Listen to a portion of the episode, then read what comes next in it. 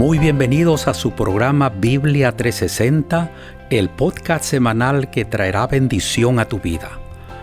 El título del episodio para hoy es Sanando de la Tristeza de la serie El Gran Sanador. Con ustedes el pastor Homero Salazar.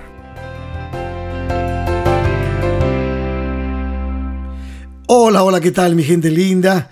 Los saluda su amigo el pastor Homero Salazar. Quiero agradecerles de corazón por tomarse el tiempo para escuchar nuestro podcast semanal en Biblia 360.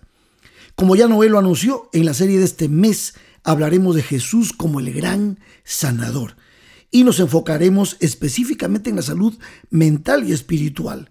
El objetivo de este mes es descubrir juntos el antídoto para la tristeza, el estrés y la ansiedad.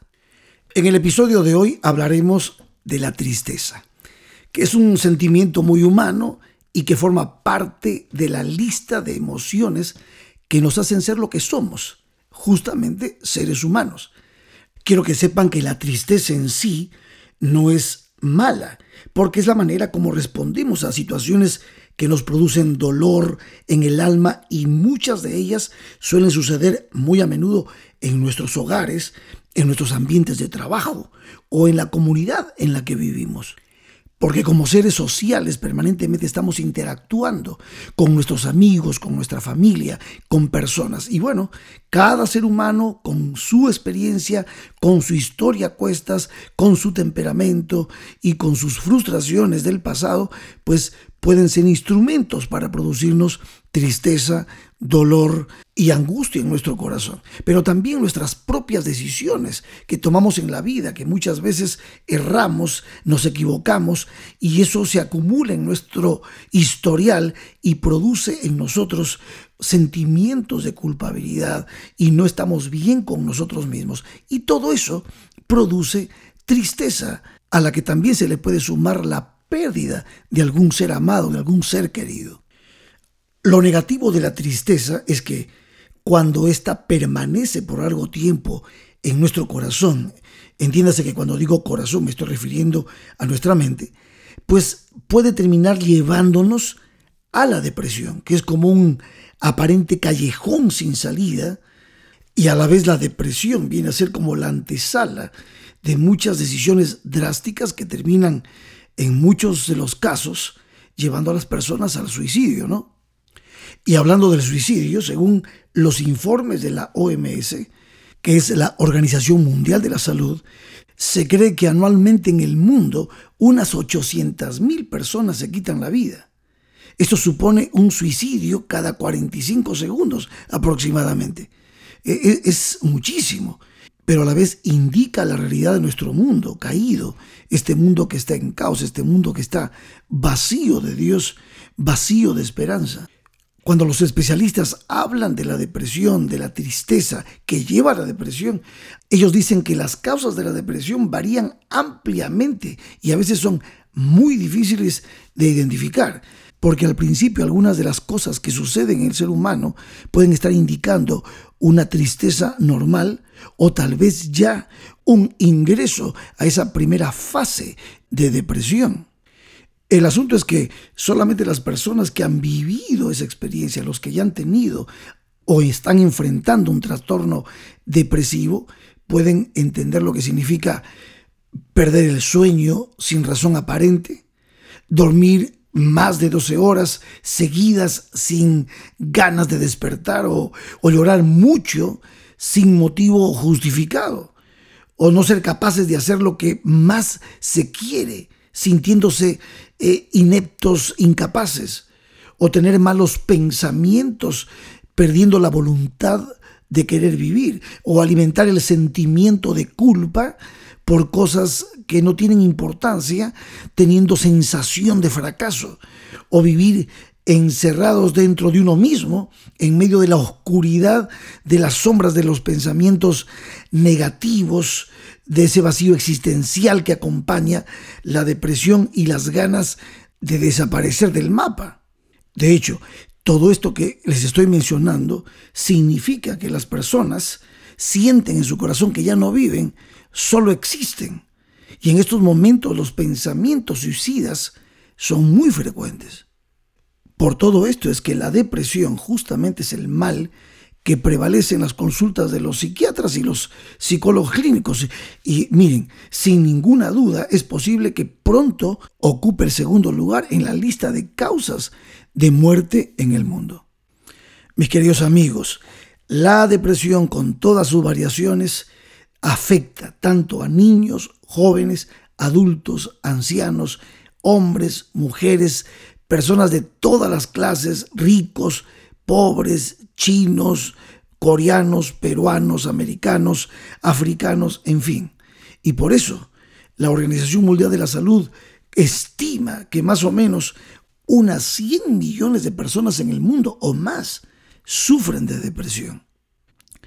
Por todo lo que les he compartido hasta aquí, es importante entender que sufrir un gran dolor o tener una preocupación excesiva o sentirnos estresados por el exceso de trabajo no significa necesariamente estar con depresión. Pero, y ahí está el pero, estas alteraciones emocionales pueden ser su comienzo. Así es que hay que tener cuidado y no permitir que estos estados se extiendan por demasiado tiempo porque podemos entrar en problemas.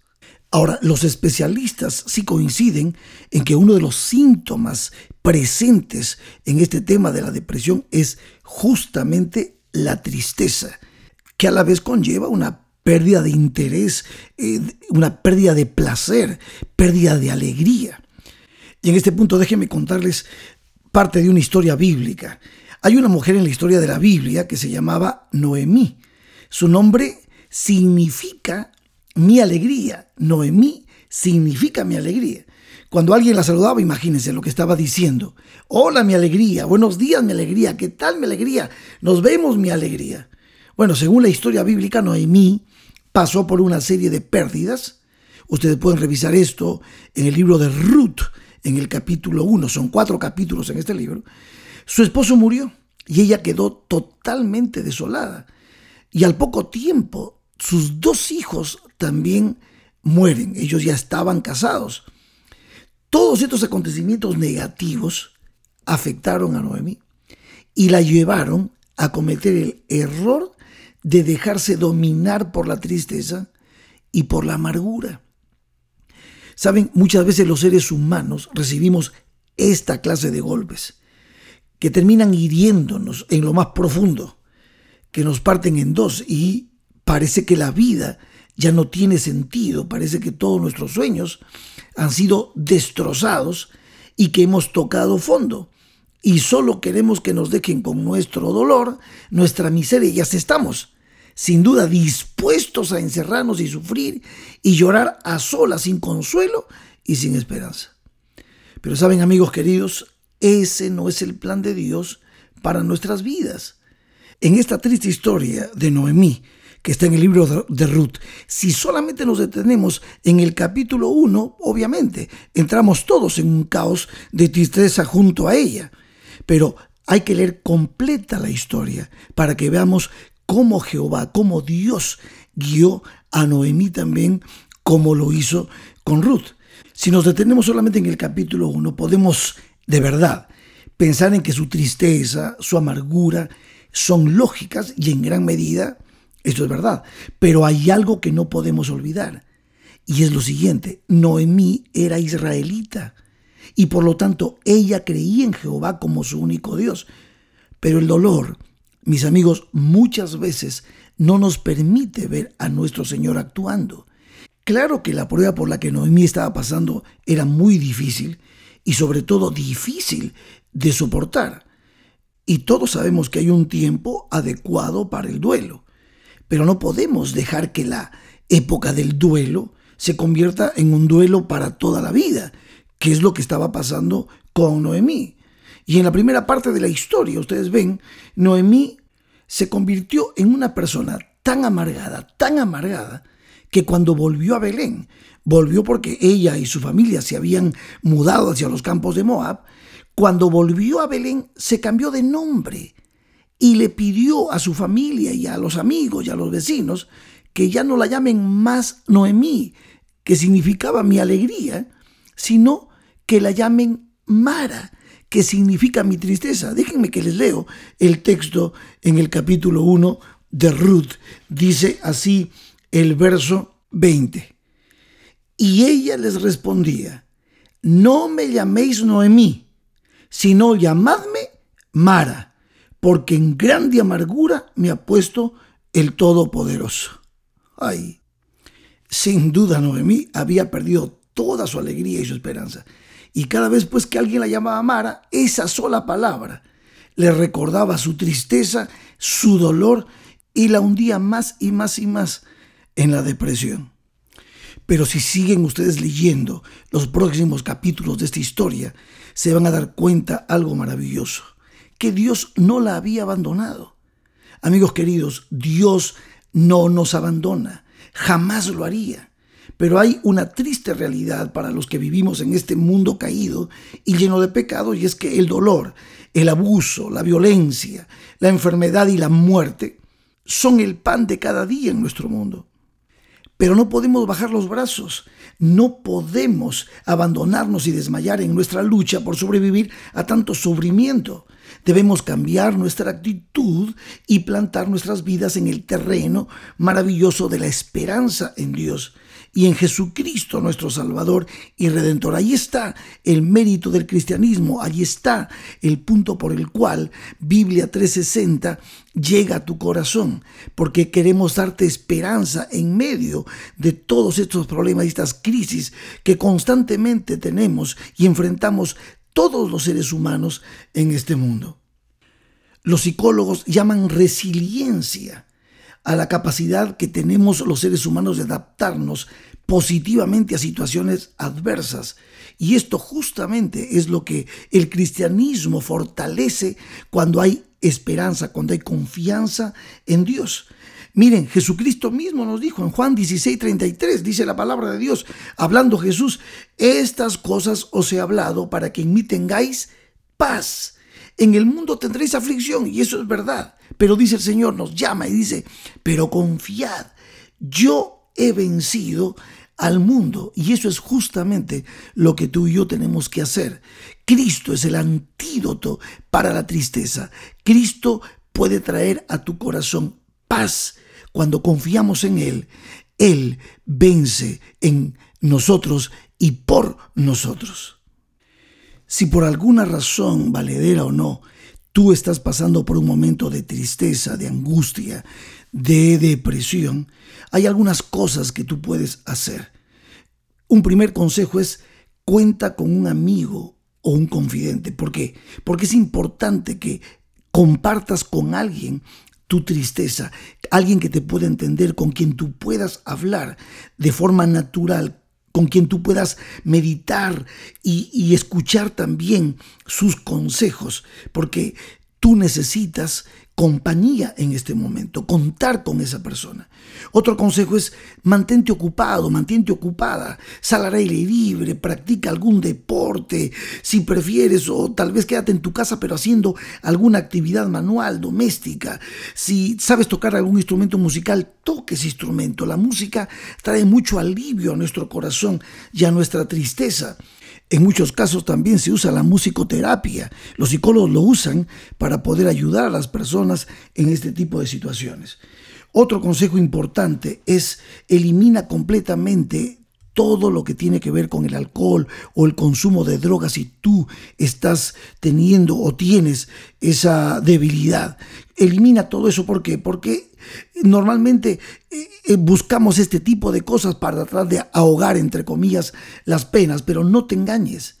Estas sustancias no alivian en absoluto, al contrario, después de unas pocas horas de aliviarte, empiezan de nuevo los síntomas y los problemas se agudizan porque no te hacen bien ni a tu salud física, mental ni espiritual. Así es que es importante que dejes el alcohol o cualquier otra sustancia que te hace daño. Otro consejo también es que puedas tener una dieta saludable, comer verduras, frutas frescas, cereales, legumbres. Si no tienes esta costumbre, será un poco difícil al principio, pero luego te vas a acostumbrar. Un buen consejo también es hacer ejercicios físicos. Y por supuesto, tratar de comer liviano para que puedas descansar bien a la noche, para que tengas un mejor sueño. Un buen consejo es dejar de lado el celular, no veas tu celular por la noche antes de dormir y más bien toma un buen libro y léelo. Trata también de pensar en cosas buenas, concéntrate en lo que provoca felicidad, satisfacción a tu vida y ten la certeza de que toda calamidad tiene su final. No hay mal que dure 100 años ni cuerpo que lo resista. Y por último, aférrate a la esperanza. Si es posible, lee la Biblia, busca a Dios, porque el Señor nuestro Dios está dispuesto a ayudarte. Mis amigos queridos, el Dios del cielo, sí, está muy dispuesto a ayudarnos, pero también en situaciones difíciles y drásticas necesitamos la ayuda profesional. Y Dios puede poner en tu camino también profesionales que entendiendo tus creencias, entendiendo tu situación, pueden ayudarte a superar la tristeza y la depresión. Pero no olvides nunca que nuestro gran sanador, Jesús, está más que dispuesto a llenar de paz, de esperanza tu corazón. Seguiremos orando los unos por los otros. Y recuerda siempre que es mi sincero deseo que a través de Biblia 360 puedas encontrar el plan de Dios para tu vida. Que Dios te bendiga.